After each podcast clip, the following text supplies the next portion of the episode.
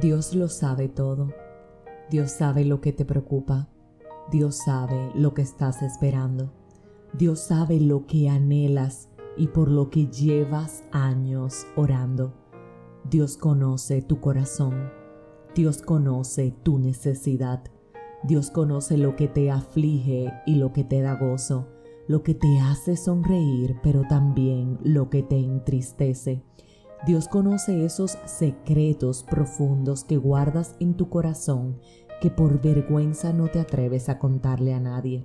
Dios sabe de esos momentos que quisieras quizás borrar de tu historia porque te avergüenzan, mas aún así siguen ahí. Dios sabe cuando guardas silencio el por qué lo haces. Dios sabe cuando te alegras, pero también cuando te molestas. Nadie te conoce como Dios. Y sí, hay momentos en los que nos cuesta orar porque no nos sentimos bien, pero sabes, el silencio también es una forma de hablar con tu Padre. A veces es lo único que nos hace falta en su presencia, callar, callar y permitir que Él nos consuele, callar y permitir que su mano sanadora repose sobre nosotros callar y sabes qué, descansar, sí, descansar en Él y junto a Él.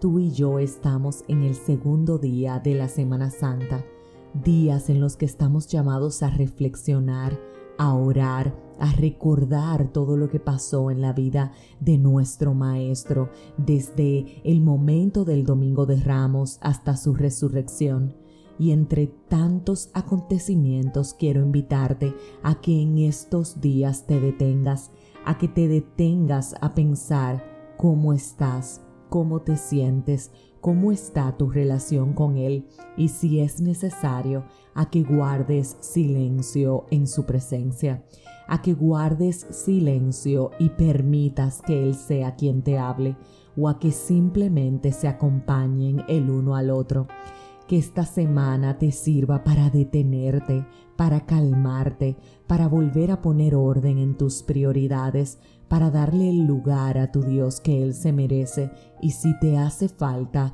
para recibir su consuelo y su sanación. Deja que pase su mano sobre ti. Detente, repito un poco. Detente, reitero, y cálmate. Pasa tiempo con tu Dios. Dile cómo estás Pregúntale cómo está Él. Recuerda todo lo que aconteció en este momento, todo lo que recordamos en esta Semana Mayor, el sacrificio especialmente que Jesucristo hizo por ti y por mí. Tomemos tiempo para arrepentirnos, para sacar de dentro todo lo que a Él no le agrada, para pedir perdón si es necesario pedir perdón, para comenzar de nuevo. Sí, hagamos silencio para reflexionar y también entendamos que el silencio es una respuesta de nuestro Padre. En el silencio hay sabiduría, en el silencio maduramos, en el silencio hacemos un análisis introspectivo de cómo estamos y por eso el silencio es necesario.